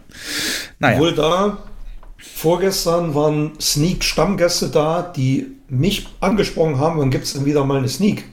oh Da habe ich nein. gesagt, ja, seit wir, seit wir offen sind, gibt es die. Auch das wird wahrscheinlich nicht ausreichend kommuniziert. Ach ja, wirklich? Ich sage, ja klar. Die wussten das nicht. Ja, Es gibt halt auch umgekehrte Fälle. Also wir gucken eigentlich ja recht naiv nach vorne, als würde hier nie wieder was passieren. Ich glaube, ja, es ist eine Frage der Zeit, bis es halt auch im Kino zu einem Ausbruch kommt. Wir haben jetzt ähm, das Glück, in Anführungszeichen, in einem recht ländlichen Landkreis zu sein, der auch nicht so stark ähm, touristisch geprägt ist, durch, durch eben dann Reiseverkehr. Und Hongkong geht es zum Beispiel ganz anders. Hongkong hat wieder seine Kinos geschlossen. Äh, am 13.07. Mhm. kam da der Artikel raus, denn die sind jetzt hongkongweit äh, bei über 50 neuen Fällen und es konnte nachgewiesen werden, dass, dass drei Viertel davon importierte Fälle sind, also von Besuchern aus dem chinesischen Festland oder, oder anderen äh, Regionen. Und das hat auch Disneyland Hongkong wieder betroffen, die seit dem 18. Juni erst wieder geöffnet hatten. Keinen Monat später mussten mhm. sie wieder dicht machen. Ähm, und bei 50 Leuten ist halt dann die Gefahr groß, dass sich dann doch wieder schnell weiter steigert. Aber das klingt nicht viel, 50 nee, ne? Leute. Das wäre für uns, wäre für uns nicht viel. Die Frage ist nur, wo sind die lokalisiert, die 50? Sind die im ganzen Land verstreut? Macht es, ist es ein großes Problem? Nee, die konnten das. Ist es nur wie hier bei uns in, die konnten ja. das zurückführen auf vier verschiedene Leute, die jeweils ähm, Familienfeiern ja. teilgenommen haben. Ja. ja, gut, okay. Ist es hier so, so ein Hotspot, irgendein Hochhaus, wie es bei uns war, ist es viel leichter zu handeln. Ne? Ja. Aber. Toi, toi, toi, Daumen drücken. Bis jo. jetzt, wie gesagt, ist es noch gut gegangen. Und USA, wie gesagt, muss man schauen. Auf jeden Fall gerade ja. kein schönes Gefühl, selbst bei so Klassikern wie Dark Knight saßen halt vielleicht 20 Leute drin. Wir haben jetzt einen Bericht, äh, Jurassic Park ist ja re-released worden in den USA oder auch in anderen Ländern. Und da hat ein Kinobetreiber gesagt, das ist so deprimierend, dass acht Leute saßen bei ihm in der Vorstellung zur Hauptvorstellung bei Jurassic Park. Ähm, das ist dann für ihn ja ganz schlimm. Andere Probleme, upsala, andere Probleme sind wegen der ganz praktischen Natur. Ein Kino in Florida macht, es ist auf Florida hart getroffen, macht sich auch Gedanken, ne, wie wird es dann wieder mit dem Aufmachen. Das mhm. hat im größten Saal 1600 Sitzplätze. So. Jetzt gibt's die Begrenzung dann, höchstwahrscheinlich, wenn da alles wieder normal hochgezogen wird, von 50 Prozent Kapazität, was aber in seinem Fall trotzdem bedeuten würde, dass zu einem Beginn einer Show 600 Leute bei Ausverkauf rein müssen und bei 600 Leute wieder raus müssen. Und das würde natürlich dann auch ein extremes Problem werden, diese, diesen Abstand dann noch weiterhin einzuhalten. Und der hat spaßeshalber gesagt, wenn man Leute in ihre Sitze beamen könnte, wären die Kinos wieder voll. ja. ja. das stimmt. Aber naja, gut. Nee, ansonsten wollen wir hoffen, dass die Kinos einfach durchhalten, wenn, wenn das noch länger dauert, das hast du ja gesagt, ähm, werden es nicht viele Kinos schaffen bis zu dem tollen nächsten Jahr und das mitnehmen können, weil es einfach dann, ja, selbst Alamo Drafthouse ja. wollte ich noch reinbringen, die Kette, von der wir immer schwärmen, die hat von Anfang mhm. an gesagt, liebe Mitarbeiter, wir schaffen das und wir werden euch nur beurlauben. Und die sind jetzt Anfang des Monats äh, auf dann doch Kündigungen übergestiegen. Und wenn selbst so eine sozial eingestellte Kette in Anführungszeichen das macht, ernsthaft. Deswegen meine, meine Abschlussfrage wäre, falls du nicht noch Themen hast, ähm, werden wir jemals wieder Eröffnungswochenenden sehen von Filmen, im Bereich 100 Millionen Dollar oder mehr? Oder ist das ein Ding der Vergangenheit? War wirklich Endgame dieser große letzte Punkt, der nochmal alle Rekorde dahingehend geschlagen hat? Und wird es jetzt überhaupt noch möglich sein? Also auch wenn alles zurückgeht und ein bisschen ne, und so weiter, aber werden wir jemals wieder so eine Party im Kino haben? Was glaubst du? Sind diese Zahlen ein Ding der Vergangenheit und wird es sich jetzt eher auf ultra langes Ausspielen von Filmen äh, mhm. richten, so wie Avatar seinen Erfolg äh, erreicht hat. Also ich möchte das nicht ausschließen, mal wieder so sein wird, aber nicht in naher Zukunft. Also das können wir, können wir, glaube ich, erstmal ad acta legen. Mhm. Aber wie du schon sagst, es gab, es gab ja auch Zeiten, als ich äh, in der Branche angefangen habe, dann sind Filme 10, 20, 30 Wochen im Kino gelaufen.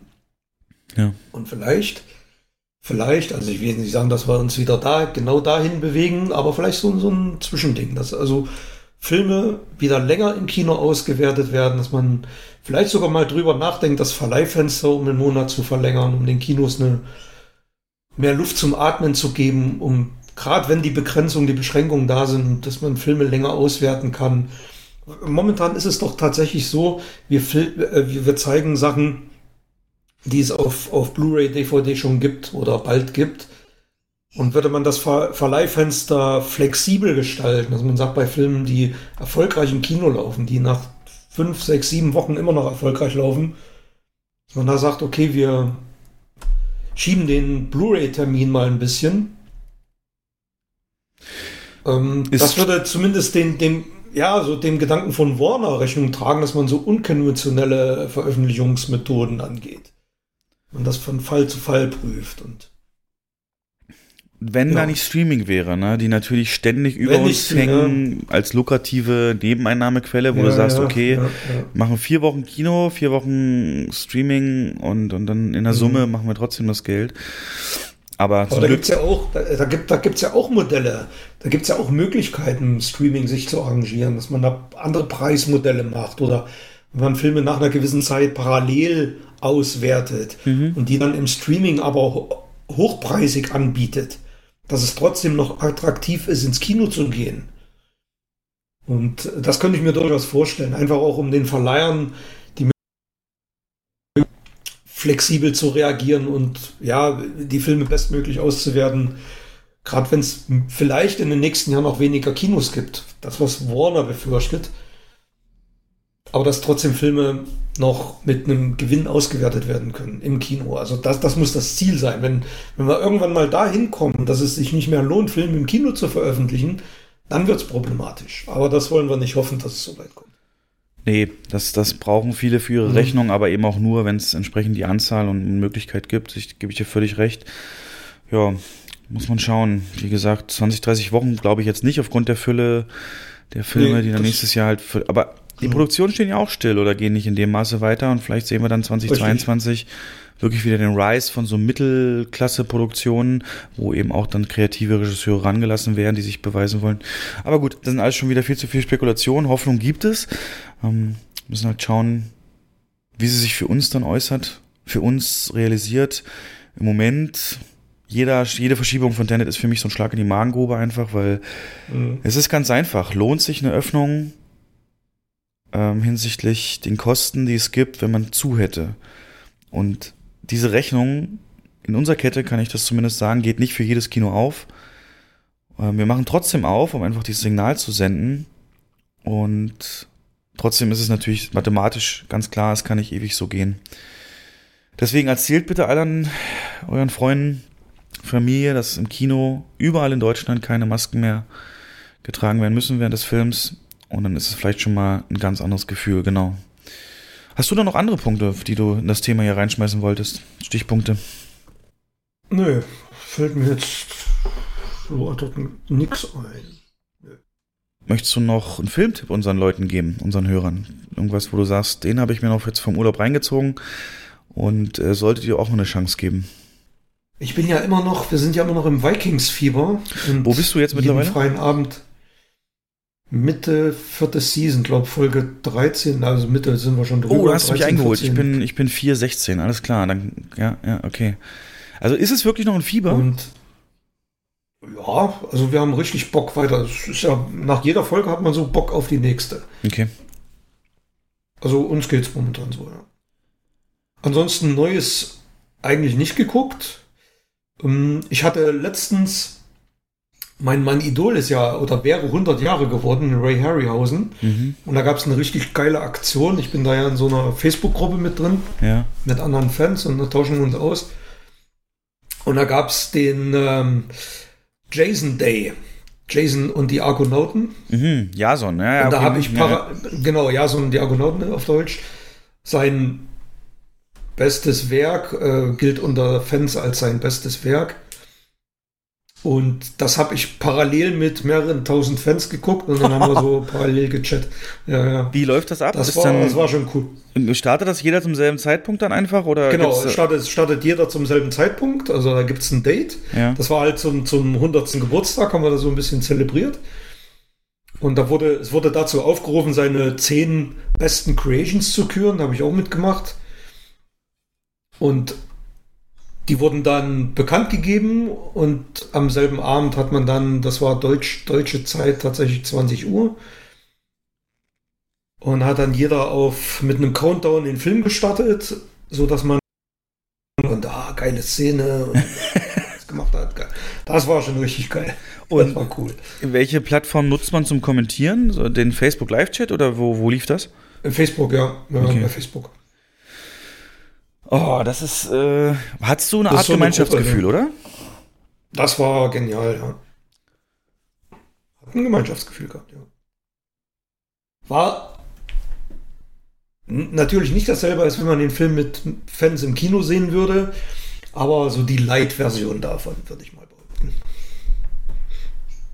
Könntest du dich also auf eine ja. Wiederholung einlassen? Welcher Film, welchen Film hättest du gerne noch so auf diese Art und Weise erlebt?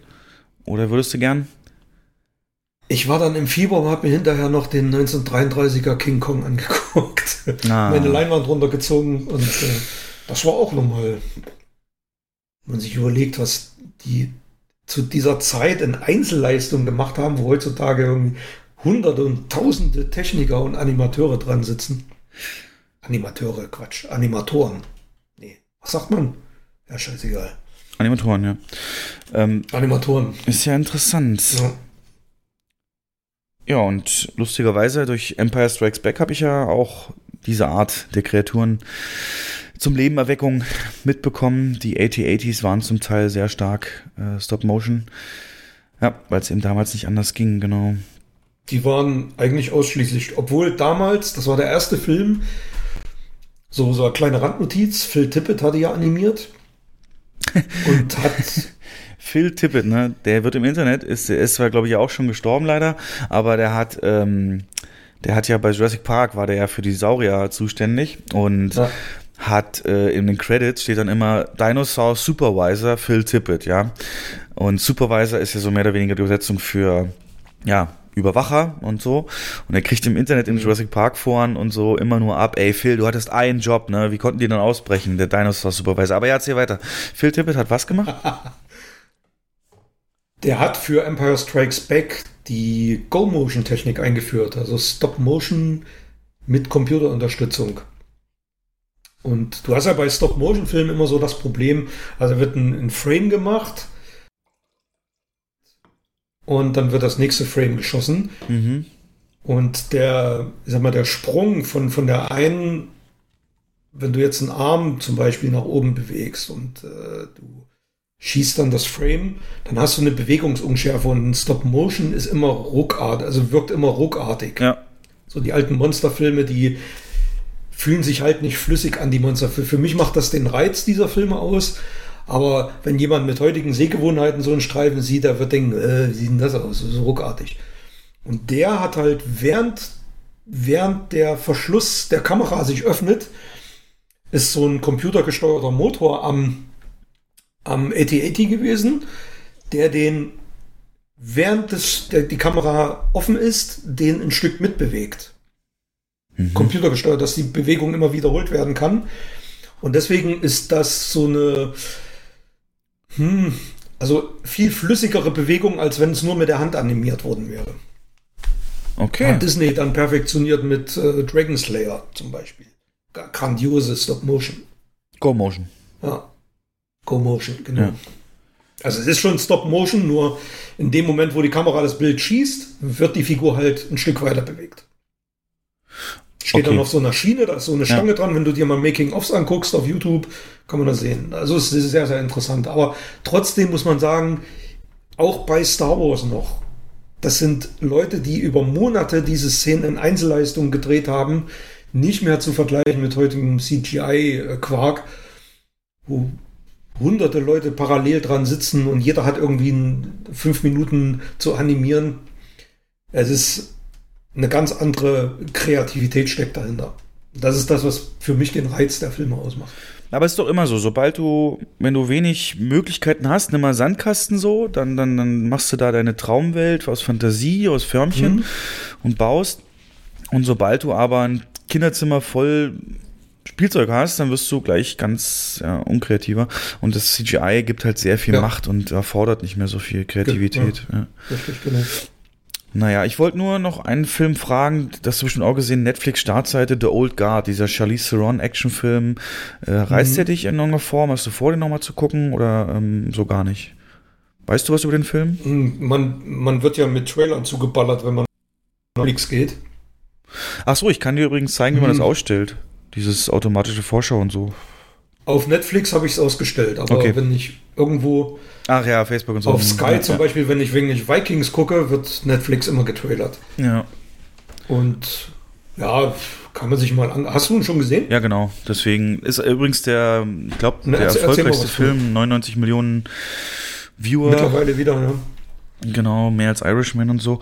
Hm, Ja, es ist genau wie du sagst, ein belangloser Film, der eine super geile Grundidee hat, eben von diesen, ähm, diesen, diesen, dieser Gruppe von Menschen, die unsterblich sind und Mhm. eben Aufträge praktisch mehr oder weniger erfüllen und da in dem Fall jetzt ein neues Teammitglied äh, rekrutieren.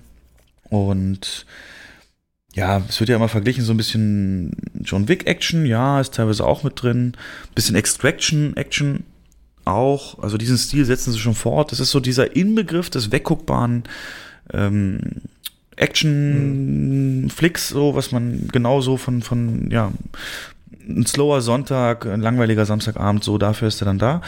Und ich fand, äh, ich fand es nur nicht zu Ende, nicht, nicht, also ich fand es nicht so flüssig, wie ich es gern hätte. Es war dann teilweise Action-Setpiece, Action-Setpiece, alles gut und so weiter, aber die ganze Exposition, wenn du da Helden hast, die teilweise hunderte Jahre alt sind, ne? einer ist gestorben, also praktisch hat diese Fähigkeit erlangt. Die Fähigkeit erlangen die ungefähr wie bei Edge of Tomorrow. Also die haben die dann auf einmal, sterben halt nicht, wenn sie sterben sollten, aber die können sie auch wieder verlieren, genau wie bei Edge of Tomorrow. Die wissen aber nicht, wann sie die wieder verlieren. Unabhängig davon, einer kommt aus dem Krieg gegen Napoleon, einer von Kreuzzügen, eine war schon in Ägypten am Start und so, eine Göttin verehrt. Da hätte man so geile Rückblicke machen können, weißt du, so ein bisschen wie X-Men Origins, Wolverine am Anfang, die Sequenz. Ähm, das hätte man so viel ausbauen können, aber war gar nichts. Spielt alles in generischen ähm, Echtwelt, heutzutage Büroräumen, Hochhäusern, London und so, das meiste. Und vielleicht heben sich das auf für ein Sequel, weiß ich nicht, aber ähm, Mhm. ist von der Prämisse her halt super geil, aber überhaupt nicht genutzt so weiter. Das ist, äh, ja, hätte man mal ausbauen können, Aber aber, die- kein Meisterwerk. Okay, aber die nutzen schon, also gerade was die Trailer angeht, überdeutlich Charlize Theron als Zugpferd.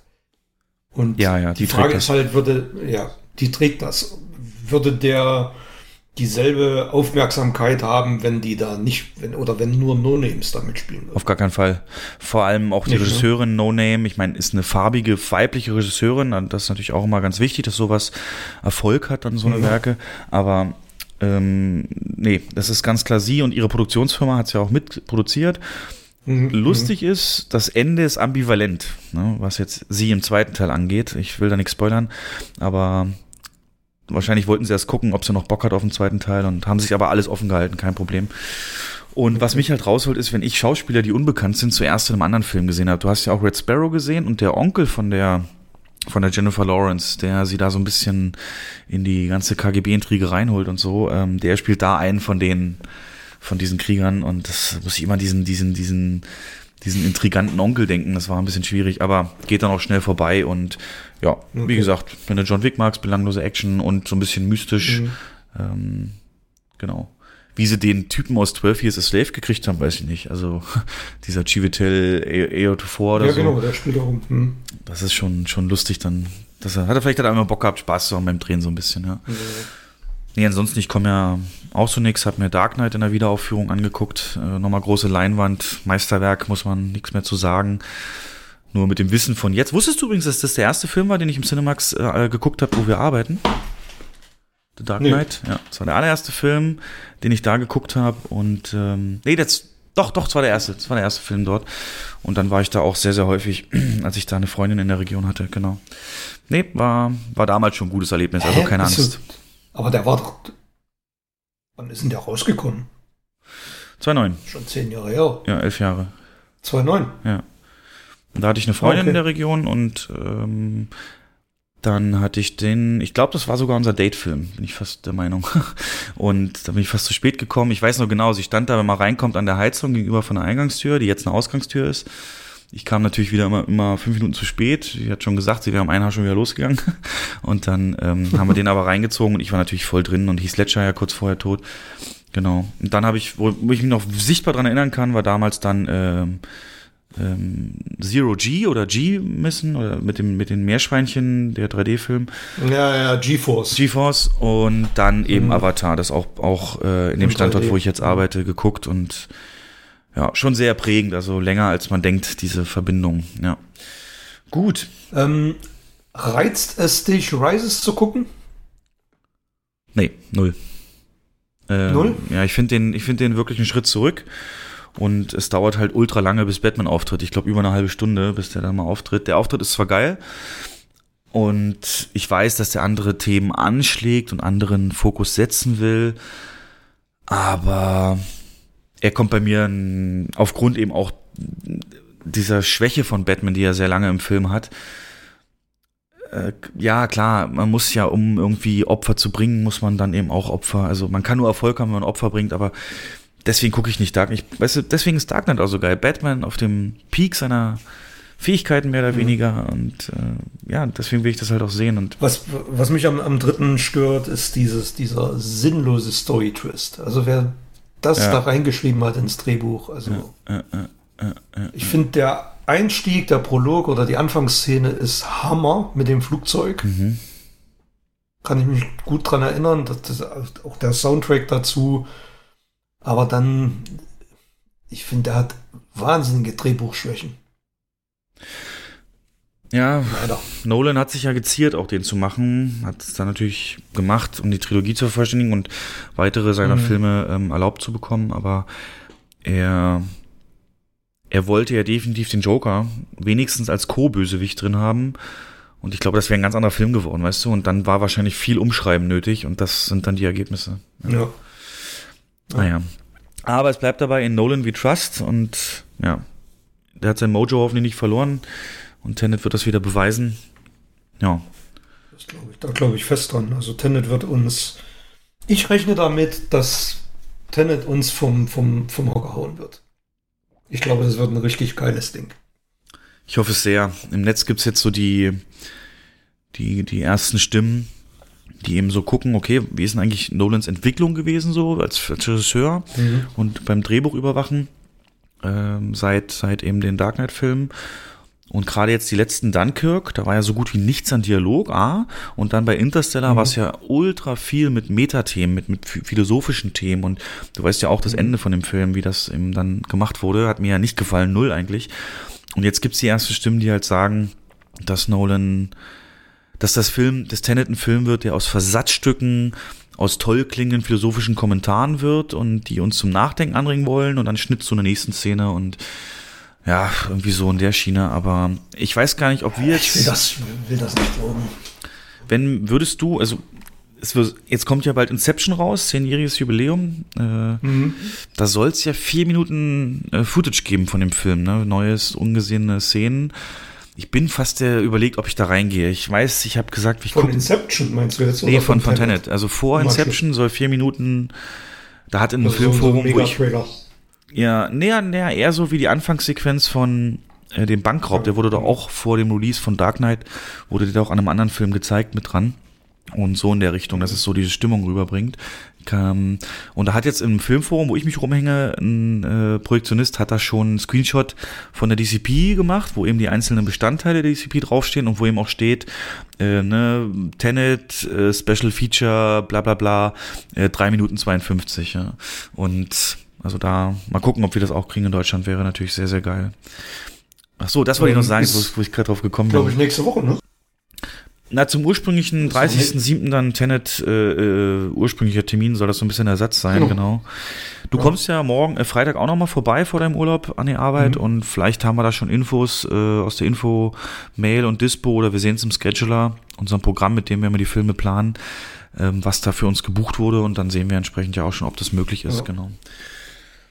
Ja, genau, das wollte ich aber sagen. Und zwar, Nolan hat immer so ein bisschen den Drang, den Leuten das immer zu erklären, was gerade passiert und so ein bisschen auch zu kommentieren.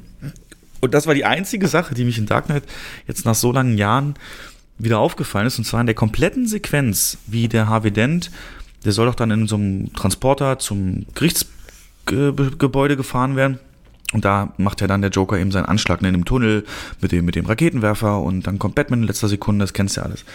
Und in dieser ganzen Sequenz, in der ganzen Sequenz, gibt's den Fahrer von diesem äh, gepanzerten Fahrzeug, wo hinten Harvey drin sitzt, der wirklich, eh, ungelogen, ich glaube, so jede halbe Minute wird auf den kurz geschnitten und der sagt dann irgendwas, was den Geist, dem Zuschauer das erklärt. So, zum Beispiel kommen sie dann aus dem Tunnel raus und der sagt, oh, endlich aus dem Tunnel raus, jetzt brauchen wir aber Luftunterstützung. So Cut, wie in der Ferne Flug, ein Heli losfliegt und immer näher kommt, Cut auf den Typ, ah, da ist ja die Kavallerie, yippie.